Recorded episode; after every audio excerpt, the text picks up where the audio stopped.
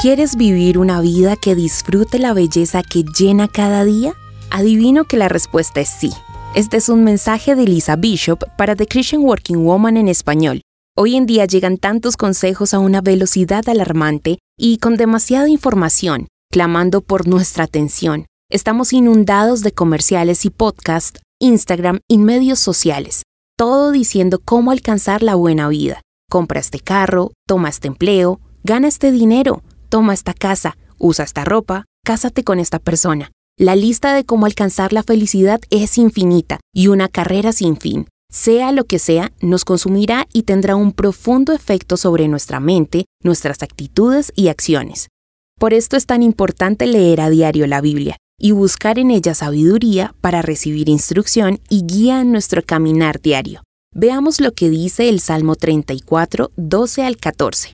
El que quiera amar la vida y gozar de días felices, que refrene su lengua de hablar el mal y sus labios de proferir engaños, que se aparte del mal y haga el bien, que busque la paz y la siga.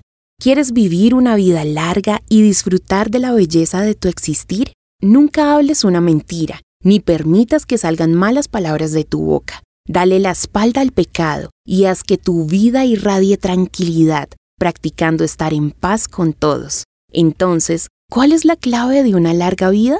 Cuida tus palabras. Piensa antes de hablar. No permitas que tu boca te haga pecar. ¿Puedes imaginar lo que sería el mundo si estos fueran los estándares para comunicarnos? De seguro que viviríamos llenos de belleza y bondad y dejaríamos una huella de amabilidad reflejando el amor de Dios. Si examinas tus palabras, ¿hablas con integridad? Reflejan tu carácter y honestidad?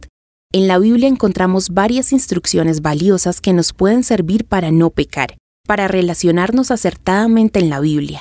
En Efesios 4:29 dice, no empleen un lenguaje grosero ni ofensivo, que todo lo que digan sea bueno y útil, a fin de que sus palabras resulten de estímulo para quienes las oigan.